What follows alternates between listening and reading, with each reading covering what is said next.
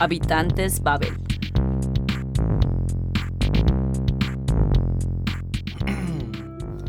Bienvenidos a un podcast más de la revista en español de Babel. Los saluda a sus anfitriones, Néstor y Valeria.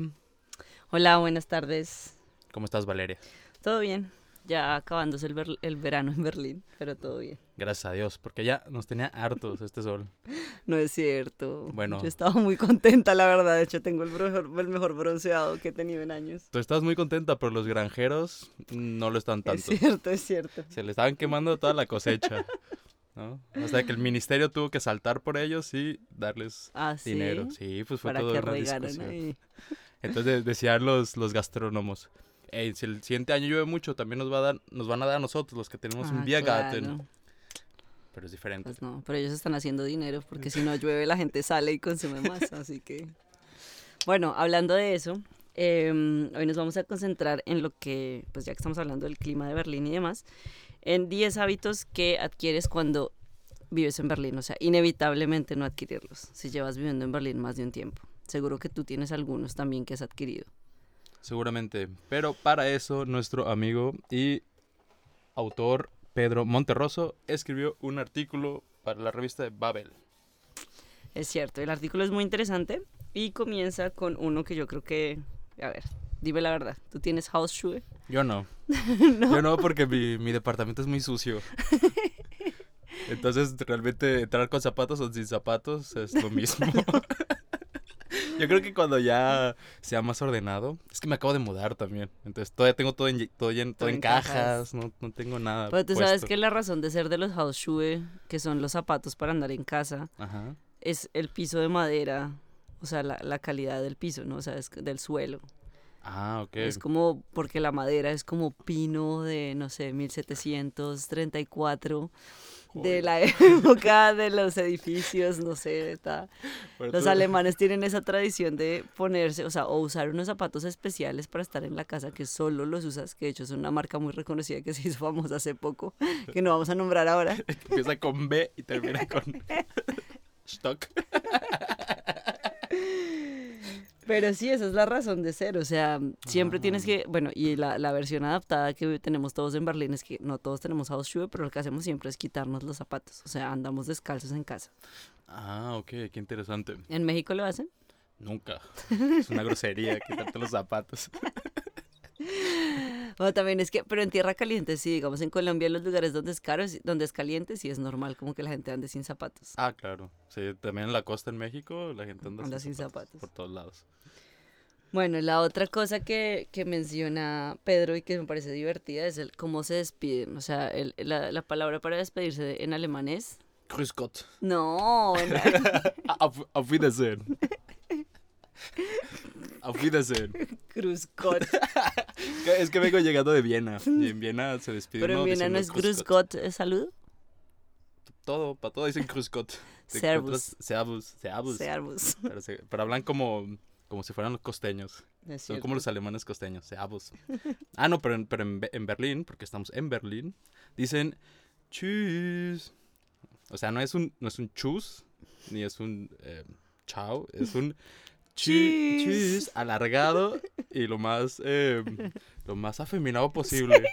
¿no? Te- un alemán te habla así con una voz así muy, muy áspera, muy, muy cortado, pero cuando se despide te dirá. Tschüss. O, o da, o da es Y yo creo que también como que yo pienso y siempre me lo imagino como en invierno que alargan el saludo tanto, o sea, el saludo es igual de mente, como directamente proporcional en su longitud a lo que te demora cerrando la puerta del lugar donde estás saliendo, ¿sabes? Entonces como tú dices y mientras tanto vas cerrando la puerta. Yo creo que puede que sea por eso. Es verdad, es como para ya no tener que decir más.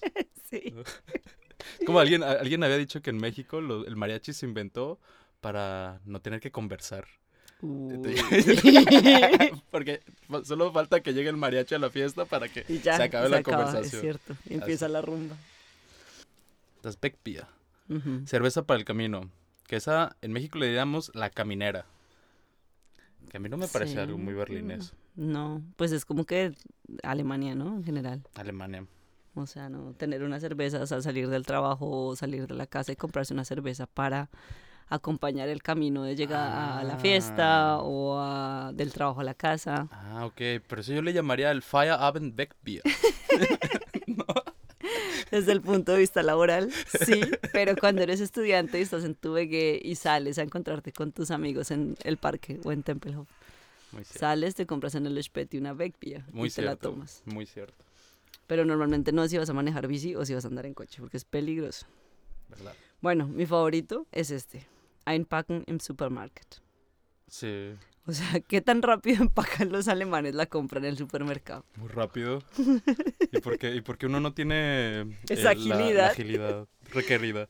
Porque en nuestros países hay personas que se dedican a eso. Empacan, es ¿Cómo, cierto. cómo, se- cómo se llama el, el beruf del, del empacador en, El en Colombia? empacador. El empacador. claro. En México es el cerillo. Es el, ceri- ¿En serio? el cerillito. Yo ahora que estuve en Ciudad de México son viejitos. los Son que están viejitos. empacando. Claro, es como una oportunidad para los viejitos para tener un trabajo. Sí, pues aquí en Berlín no hay quien empaque, entonces en realidad tienes la fila de personas esperando detrás tuyo y tú tienes que empacar con tus propias bolsas normalmente porque si no tienes que pagar por ellas.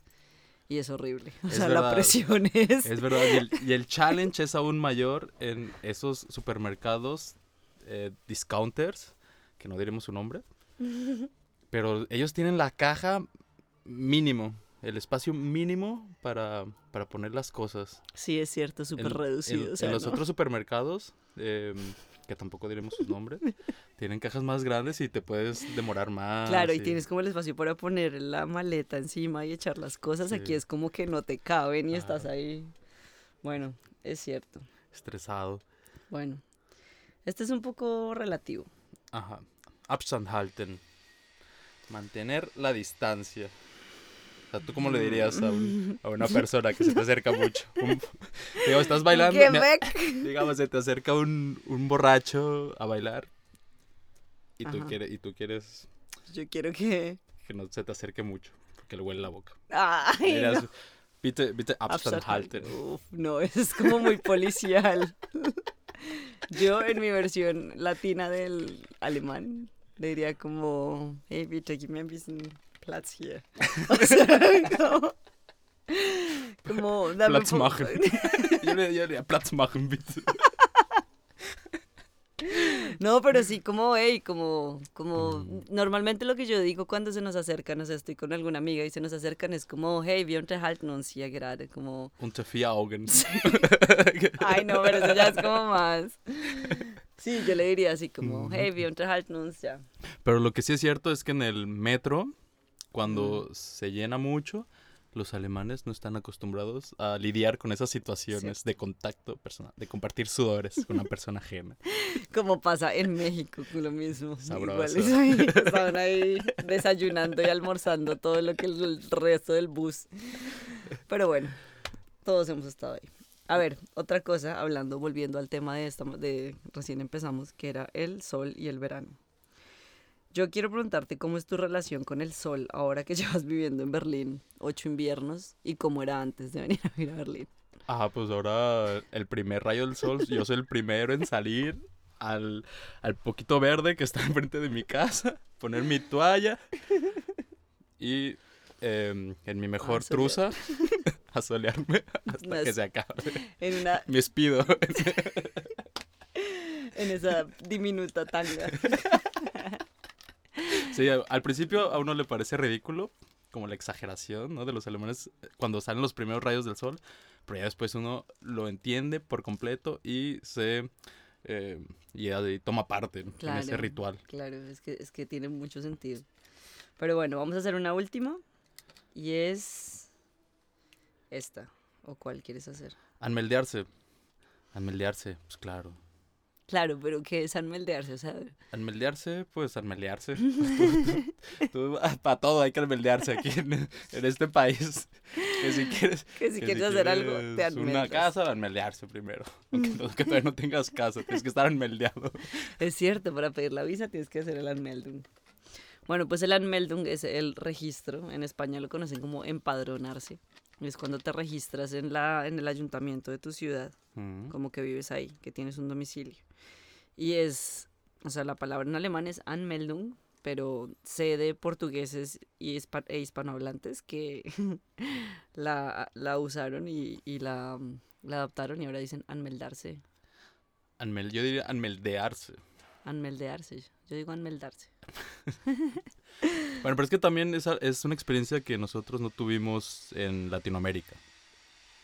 ¿Tú tuviste la oportunidad de anmeldearte en No, Latinoamérica? O sea, creo que no es necesario. Yo no, no conozco a nadie que se haya anmeldeado en, Latino- en Bogotá. Como necesito anmeldearme, eh, ¿no? No. Y aquí O está. sea, de aquí estamos. bueno, Néstor, gracias por acompañarnos hoy. Gracias por tu punto de vista como berlinés adoptado.